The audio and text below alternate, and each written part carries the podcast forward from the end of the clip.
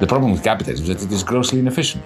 It generates one crisis after the other. It wastes human potential. It destroys the planet. So at the same time, I don't want to live in a world where the party tells me what to do. The Soviet Union would be a nightmare for me personally. So what does this leave? It leaves a market socialism that has been tried in only one country in the history of the last century, and it was actually a great success.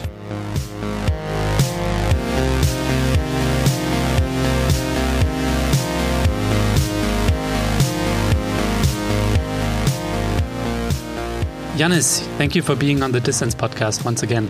It's a great pleasure. Thank you. Yeah, well, we want to talk about your science fiction novel, Yanis. Another Now is the title. In it, you sketch kind of a post capitalist alternative to our present, an alternative where there are no commercial banks, no stock markets, and companies are owned by staff. So, the complete opposite of our capitalist now. So, tell us a bit why did you write this book? Well, you know, for far too long, like most leftists, I have avoided the question if you don't like capitalism, mate, what's the alternative? Um, because, you know, the Soviet Union is not an alternative. If I had been born and raised in the Soviet Union, I would end up in the gulag. Social democracy is finished, as far as I'm concerned. Mm. So, you know, when we leftists criticize capitalism, what is the alternative? So I wanted to write down uh, my vision of what market socialism uh, could be like today, given existing technologies, given the frailties of human nature, the problems that we have as a species. but, you know, when I was thinking of the way in which I was going to write it down, the idea of sitting down and writing a, a utopia, you know, this is how banks would work. This is how companies would work. This is how land would be shared or owned or rented or whatever. This is how democracy would work. Suddenly, you know, I lost the will to live. I just didn't feel like writing such a book. One reason being that I disagree with myself on many of those issues. You know, what kind of society I would like to live in. Uh, you know, one day I think this, another day I think that. Sometimes I think five things simultaneously. So the decision was made that it's going to be a novel. You can put inside the heads and in the mouths of different characters different points of view that you may have in your own head, which you may uh, judge important, but which may be incompatible. Mm. And also, I mean, what I found out was that, you know, as I was writing the book, at some point, those characters developed a life of their own. And it was like I was the spectator, the, you know, the witness of an interesting debate between them. It was fascinating. And I very much uh, regret having finished writing the book because that process ended when I finished it. yeah, I guess manifestos are quite laughable. So I can see why you opted for a novel. And in your novel, Another Now, we see things through the eyes of three characters a liberal economist, a radical feminist, and a left wing technologist. But tell us why science fiction, actually, Yanis? Now, why science fiction? Because I wanted to write a book about, you know, what we could have done differently, my generation. You see, I consider my generation's pivotal moment to have been 2008, the financial crisis, mm-hmm. when we should have done things differently.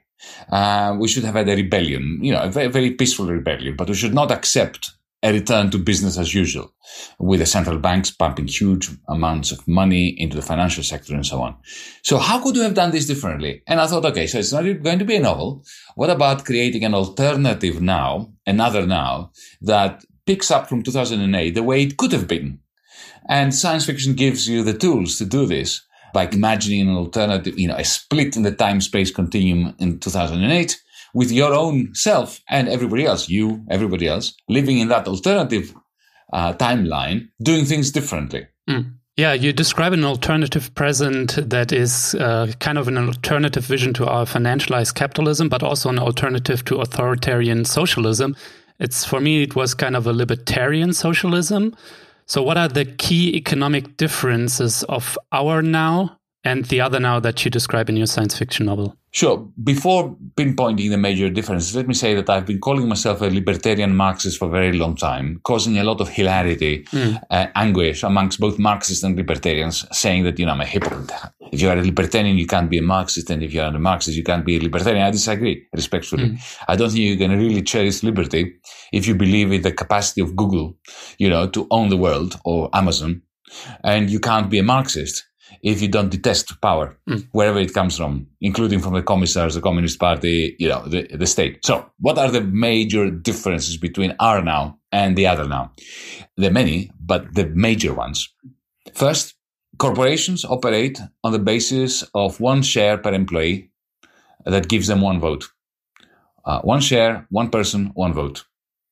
So imagine a situation where you know you, you get hired by a corporation. It can be Volkswagen, it can be anything, small business, large business. And the moment you step in, uh, just like when you're a university student, you enroll at university, you get a library card. You can't sell the library card. You can't rent it, mm. right? You can't get more than one library card. Uh, similarly, with a political vote, you have one vote, you can't sell it, you can use it. You can use it to participate in collective decision making. So imagine that corporations run that way. So suddenly you have economic democracy within the firm. It doesn't mean that everybody gets paid the same. I have a scheme whereby you can have, you know, even very wide pay inequality, but pay inequality that is agreed to democratically by the members of the company, of the corporation. I call this corpo-syndicalism, using, you know, a term that comes out of the anarcho-syndicalism of the 1930s in Catalonia. So the moment you do that, you know, you change corporate law.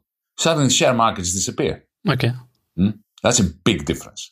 And that's why I'm calling it post-capitalism. Uh, the second great difference is that the central bank, in our case here in the, the Eurozone, the European Central Bank, opens an account for each one of us. At the moment, the only ones who have the right to have an account with the European Central Bank, the central bank, or the Bundesbank in Germany, are the commercial banks. They have an account with the central bank. You and I do not. Mm. Imagine if we all did. And we had free banking using the ledger of the ECB. Suddenly, there would be no need to have a bank account with commercial banks. So if you remove from the present state of play share markets, and commercial banks because suddenly you don't ban them, just they don't have much of a role to play. Mm.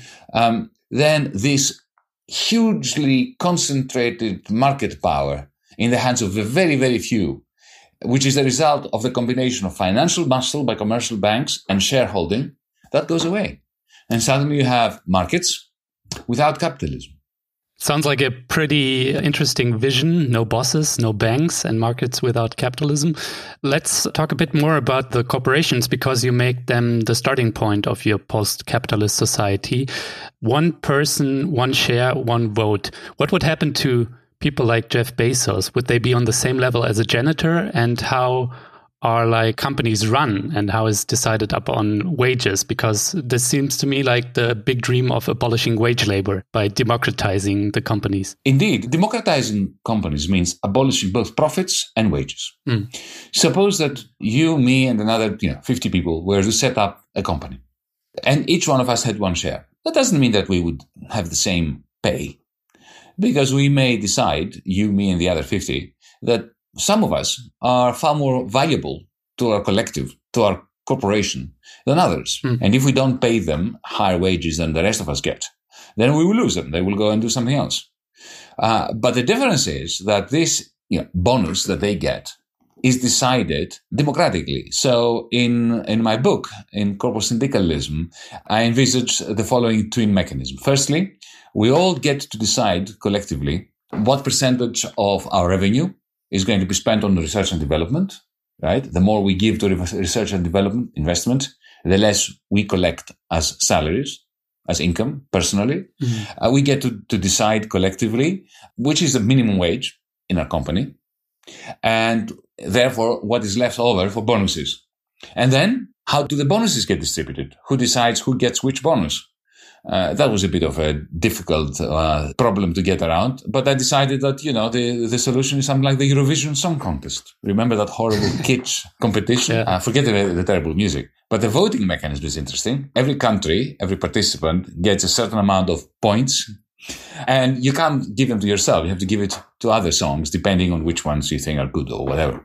So similarly, imagine that we, the 52 of us, you, me, and another 15 in our corporation, each one of us had 100 points to distribute to others, depending on our assessment of how great their contribution has been to the corporation. Mm. At the end of the day, once we distribute those brownie points yeah, to everyone, you have a distribution of points.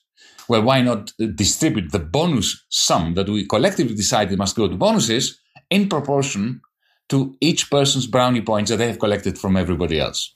So Jeff Bezos and the janitor, they in the end have the same decision making power about who gets what in a company and what gets done in a company. Yeah, we can have a period of transition. I don't mind Jeff Bezos keeping his billions. Let him keep his billions. What I do mind is the fact that he makes more billions every day by exploiting the marketplace out there, shutting down small bookshops and small companies, hmm, and also exploiting workers. So what I care about is ending the distinction between profit and wages, having a situation where you, whatever inequalities of pay are sanctioned by all the members of a corporation. If Bezos wants to continue to work in a company like ours, right?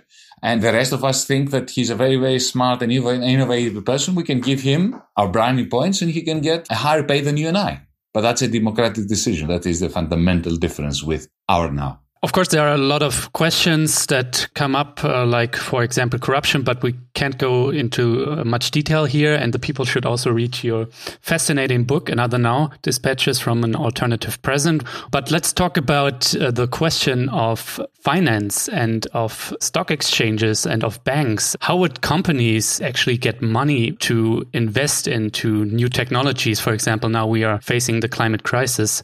So, how would companies actually get money when when there are no commercial banks and no stock exchanges, no investment companies and whatever. So how would that work actually? Well, you know, when I was growing up, the free marketeers, the defenders of liberal capitalism, were always waxing lyrical about the way in which capitalism finances investment. The standard story, I'm sure, you know, youngsters today at university are being told the same story. Uh, and the story is that families, persons, individuals, households save, and then companies borrow that money to invest. Of course, this is not what really happens in capitalism, okay? Mm. As most of people know, or I hope they know by now, the money that banks lend um, is not the savings of anybody. It's conjured up from thin air. You know, bankers have this black magic, mm. the capacity to just make up numbers and, and, and give it to their mates or give it to wh- whoever they want to lend money. And they usually lend it to people who neither need the money nor want to do good things with the money. And this is why we have the lowest level of investment today in Europe relative to the available savings in the history of capitalism, of European capitalism, and actually, indeed of global capitalism. So the system is not working today as it's meant to, even according to you know the propaganda in favor of capitalism. Mm-hmm. So the question is, in the other now, there is no stock exchange. So what happens? Two things happen. Firstly, every time a baby is born, they get not only a birth certificate, but they also get a bank account with the central bank uh, and the trust fund, something like 100,000 euros, let's say, for every baby born. It goes into a trust fund. It cannot be cashed in until they're 18, 19, 20. Then they have to submit a business plan or an education plan, what they want to do with their money. Just like, you know, researchers in universities submit research proposals to get grants from university research grants. Why not give every baby a trust fund? So in other words, at some point in your life, when you want to join a company in uh, the private sector, uh, you have 100,000 euros that you can take with you and you can invest it in the company. And not in the form of buying shares, but you lend it to the company. Mm. And if, you don't even have to lend it to the company you, you work for. If you think that there's another company that is doing good stuff and you want to support that, and you think that you're going to get a better interest rate from them, you lend it. So in another now, in the socialist democratic another now, there is still you know, borrowing and lending. Um, investment comes out of savings, as it should do under capitalism, which is not something that happens under capitalism anymore. So there is a very efficient digitized mechanism by which, you know, individuals can lend to any company they wish. And there may be, in the book I explain, there, there may be some uh, small outfits, you know, go-betweens, facilitating the process of lending and borrowing. So, in, in other words, small banking cooperatives that help investors, lenders, decide where to lend their money. So, in other words, the market for money becomes even more efficient once you get rid of stock exchanges and commercial banks. So investment is also democratized. I guess your book reads like a big proposal for democratization of almost all sectors of our life. You also talk about land, housing, migration, digitalization in your book. But of course, the main factor is finance. And this seems like a plan for democratizing finance. But also the way of democratizing democracy. You will notice in the book, I explain, for instance, that companies must still be subjected to scrutiny by society. Mm. I have envisaged these citizens' assemblies in every sector, in every county, in every region, which comprise a third, let's say, elected representatives, but two thirds randomly selected representatives from, you know, the whole population, which, you know, are rotated every six months in order to be overseers of how companies, even these democratized corporations, you know, they can do some damage mm. to society. So my democratization drive doesn't stop at the gates of corporations. It's extending into the realm of political democracy. Yeah, that seems very important because corporate syndicalism or market socialism in itself isn't enough. For example, when we look at climate change, companies could decide democratically that they do environmentally unsound stuff to earn more money for themselves. So there need to be some checks and balances there. That's exactly right. The question of market socialism has a long standing tradition, albeit it's not like uh, very prominent. Maybe you can elaborate a bit more. Why do you put yourself in this libertarian socialist tradition? What makes it desirable for you? And what can you say about its feasibility regarding real experiments with economic democracy and self management? I'll be honest with you. The reason why I put myself in this tradition is because I'm a Democrat and I detest power authoritarian hierarchical power. I think that it is stifling human creativity. Uh, it's creating an environment in which it's not worth living when you have somebody telling you what to do. Uh, and, you know, power corrupts, as the English say, and absolute power corrupts absolutely. And I don't care whether power comes from Google or Facebook or ExxonMobil or Volkswagen or Siemens or whether it comes from the state the political party that you may even belong to. Mm. Human beings are notorious for constantly trying to make other people do stuff. So I want to live in a world where, you know, we are all safe, secure, tolerant, and where everybody can improve themselves and find ways of uh, discovering what their talents are.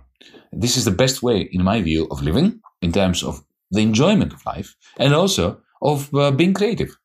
Because if you have somebody telling you what to do, your capacity to be creative is seriously circumscribed. Mm.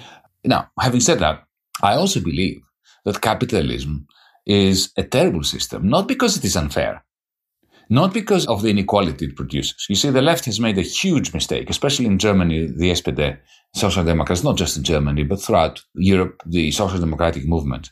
At some point around the 1930s, uh, the Social Democrats accepted the premise that, you know, in the end, capitalism is an efficient machine for generating wealth. But the problem is that it is too inequitous, too unfair. So, you know, social democratic governments have to step in and redistribute wealth. Mm. So let capitalism churn out the wealth and social democracy, uh, the welfare state, whatever comes in and redistributes it. I think this is a very big mistake. The problem with capitalism is that it is grossly inefficient.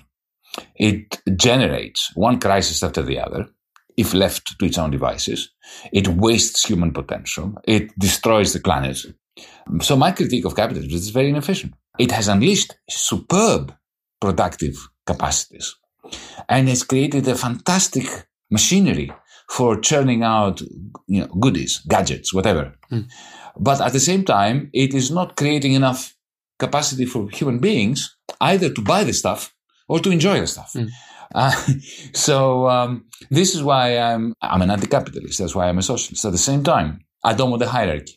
I don't want to live in a world where the party tells me what to do, mm. what to think, what to read, uh, and also I don't want to live in a company which is um, structured in exactly the same way that Google is, purely hierarchically, only that it belongs to the state. The Soviet Union would be a nightmare for me personally.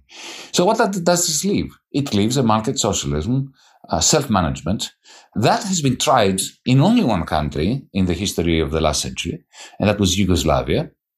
And it was actually a great success for around 15, 20 years. There were PhD theses written in the best universities in the United States about the success of the Yugoslav model. Now, that model collapsed in the 1970s. We can have a long discussion mm. as to why it did, but it had nothing to do with the failures of self-management and, you know, democratizing the corporations and the companies. It had to do with other things like, you know, the authoritarianism of the Yugoslav government and primarily their idiotic choice of accepting huge uh, loans from uh, Western bankers in the early 1970s, which by 1975-76 had blown up due to the precipitous increase in interest rates.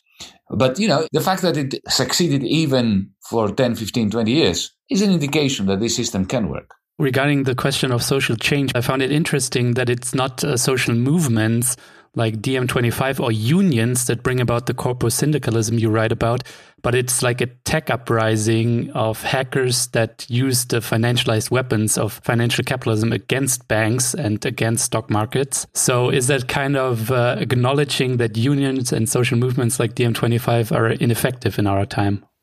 No, no, no, I don't think so. I would give a slightly different spin to what you said. Hmm. Social movements, trade unions, uh, political parties are simply not enough anymore we need to utilize the weapons of the enemy.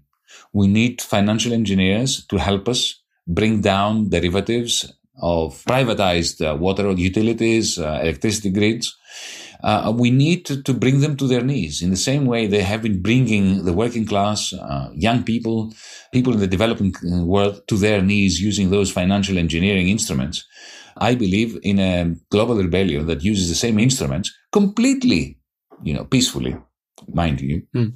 and even legally, in order to make their life difficult and to reduce their capacity to decide our lives on behalf of the majority. Is this a fantasy, or are there some real world examples that you draw upon? Well, we have seen the way in which social media have been used to some extent successfully. Even in the Arab Spring, we've seen, for instance, crowdsourcing of funding for nurses in Portugal that were striking we haven't seen the use of financial engineering yet, but this is something I'm trying to convince people uh, that is a good idea. so we need kind of like legal Mr. Robots that uh, hack the world in this way. It is astonishing what they do using financial engineering in order to take power away from communities to determine, you know, their uh, water supply, their electricity uh, bill uh, system. Uh, why not use the same financial engineering tools in order to empower the demos? Yanis, I've read your book obviously during the corona pandemic, and I wondered how would the other now, the libertarian socialism or the market socialism, be able to deal with this external shock of the pandemic? We see now that our capitalism is in deep crisis and the weak uh, must suffer the most. So, what would be the key differences when we had like a libertarian socialism in this crisis right now? Well, as a species, we are all uh, subject to viruses, especially when our economy is driven by large conglomerates that are pushing for particular ways of dealing with nature, mm. of exploiting nature, of commodifying animals, uh, bringing animals together with plants in ways that are just mad, uh, with genetic engineering, with all that. At the same time, we are depleting our public health through privatization of our hospitals, privatization of the services rendered to our hospitals. And finally, the third dimension, the phenomenally wasteful manner in which public money printed by our central banks is given to commercial bankers to give to their mates in the large corporations who don't invest it in anything serious, in anything that we need, and instead take the money and use it in the stock exchanges to buy back their own shares. So those three things would not happen in another now. Mm. Firstly, you wouldn't have large conglomerates determining, you know, the way in which we use the earth's capacities, animal stock, vegetation, and so on. You would have much smaller companies. They would all be under democratic control, including jury systems. Secondly, our public health would not be constantly under the threat of the privatization drive. And thirdly, economic energy would be directed directly to what people care for, not wasted through this combination of central bank, commercial banks, and corporations that belong to very, very, very, very few people. Mm. By the way, how is the situation in Greece right now under the corona lockdown? Well, the first lockdown was um, a mild affair compared to Central Europe, to Britain, to the United States, to Germany. We had it easy. We were lucky in the sense that uh, the path of COVID 19 uh, didn't cross Greece or the Balkans so much. The government, they did not prepare for the second wave. And now the government has completely lost control. Now we have an exponential growth in deaths and in infections. The government is um, panicking And in order to distort the public debates, to make sure that public opinion is diverted away from its failures, they are introducing increasing amounts of authoritarianism. Mm. Uh, I'm leading a political party, Mera 25, in the Greek parliament, together with another two political leaders, the leader of Syriza and the Communist Party, who are under investigation now by the police for having violated the lockdown because we dared uh, step onto the street. In our case, you know, seven members of parliament, completely socially distanced, staged a symbolic demonstration against uh, a number of things, including the failure of the government to appoint uh, doctors and nurses during the lockdown. So Greece is increasingly becoming the, the third member of the liberal democracies of the European Union. The other two, of course, being Hungary and Poland. Uh, you haven't heard this in the news, but I can assure you that this government here is uh, very keenly Orbanizing Greece as we speak. Mm. I say this with deep regret. We're out there fighting, back in parliament tomorrow to make this point. We keep carrying on. Yeah. Regarding Europe, for years you've been fighting against the disintegration of Europe that we see all around us and for more solidarity. How do you judge the response of the European Union during the corona crisis? And how do you think will Europe evolve from the corona crisis? The great difference between 2020 and 2010 when the euro crisis erupted is that Brussels, Berlin, Paris, our governments, our powers that be, have become very good at propaganda. In 2010, they were chronic. They were awful at propaganda. Uh, they made a huge mess, both of the economy and of the communication, the propaganda of their policies. Now they've become very good. Most people in Europe, uh, commentators in particular, even those who were critical of the EU's um, policies during the last 10 years, have accepted the premise that the EU's response has been a good one. That solidarity prevailed, that now we have a recovery fund, there will be a Hamiltonian moment, there's going to be common debt, billions will go to countries like Italy, like Greece, and so on. Mm. My view is completely the opposite. My view is that they have learned the propaganda lesson. They have uh, won the propaganda game, obviously, since most people think that the EU's response has been a good one. But personally, I think that uh, this is another dereliction of duty on behalf of the European Union and our political leadership. Uh, for two reasons. I mean, many reasons, but we don't have that much time, so I'll just give you two. Firstly, the recovery fund is too little, too late. It's only 0.7% of GDP uh, in net terms uh, over a period of four years. When we needed support for especially the weaker members of society, small businesses and so on, to the tune of 7%. 7% is what we needed, 0.7% is what we got. That's, uh, yeah, quantity matters when it comes to a huge tsunami of recession that is hitting us. The second thing, and I think this is even worse at the symbolic and political level. In the name of solidarity, they've created this fund. They have angered lots of people in Holland, in Germany, who are against transfers, fiscal transfers from the north. You know, why should the Germans be paying for the Greeks? And you know what? They have a small point there. No, actually, not a small point, a large point. Because the way they have structured this recovery fund, what's going to be happening is poor German workers are going to be subsidizing Greek and Italian oligarchs. Because the money that will come is not going to go to the poor Greeks. It's not going to go to the uh, small shopkeepers. It's not going to go to the unemployed. It's going to go to the oligarchs. Indeed, it's going to go to German companies that took our airports in the last 10 years as a result of the bankruptcy of the Greek state for nothing. And now they are going to get the money from the German poor workers right, in order to invest for free in their airports in Mykonos, in uh, Santorini, and so on and so forth. It is a it is a complete scandal.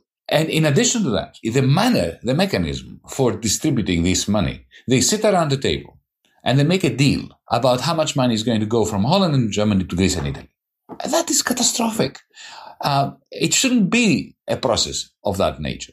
You see, the beauty of a fiscal union of a surplus and deficit recycling mechanism is that, you know, rich areas should be subsidizing poor areas, not rich countries, poor countries. Mm. I would like to see taxes from the north of Athens, which is a rich, very rich area, yeah, from the rich parts of Stuttgart, from the rich part of Lombardy in Italy, to be subsidizing the weak citizens of Germany, of Greece, of Italy.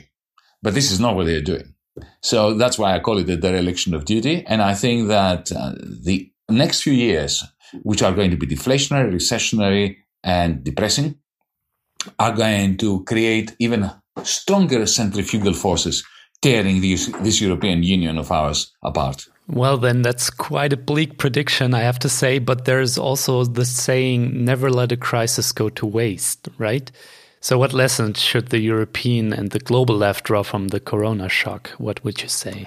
The lesson should be the one we should have learned in 2008 and even before that, and the one that DiEM25 our movement has been pushing for, as well as a progressive international. The lesson should be that we cannot solve climate change, poverty, public debt, banking crisis at the national level. And therefore, the left must develop, progressives, we must develop a Green New Deal for Europe and also for the world. And we need, in other words, one common program for progressives worldwide and one campaign worldwide. You see, the, the fascists know how to do it. They are completely solidaristic and internationalist. Think of, you know, Steve Bannon, um, Donald Trump, Salvini, the Alternative for Deutschland. They, they, they work like one unit, right? Internationally. The bankers are internationalists too. We are not.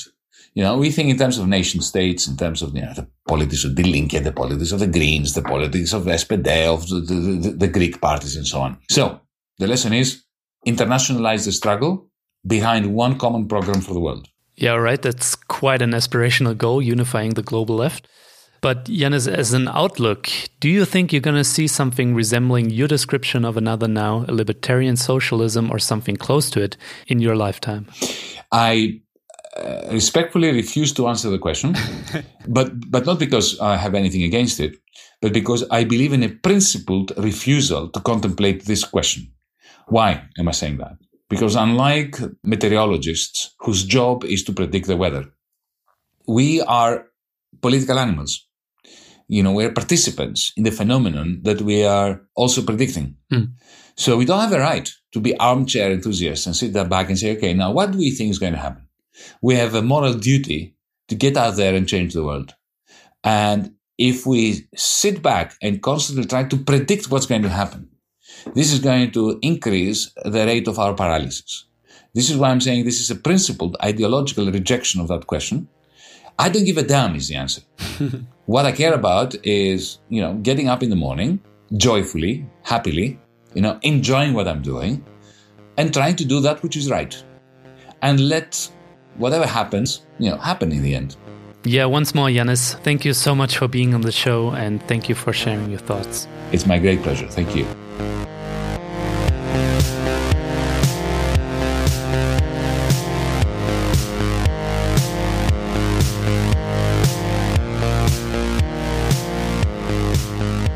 Ja, Leute, zum Schluss noch eine kleine Message an mein deutschsprachiges Publikum.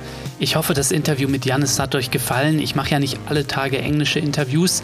Wenn ihr das Ganze jetzt nochmal in der deutschen Übersetzung nachlesen wollt, dann könnt ihr das auf jeden Fall tun und zwar beim Jacobin Magazine auf jacobin.de. Ich verlinke euch das Ganze natürlich auch in den Show Notes.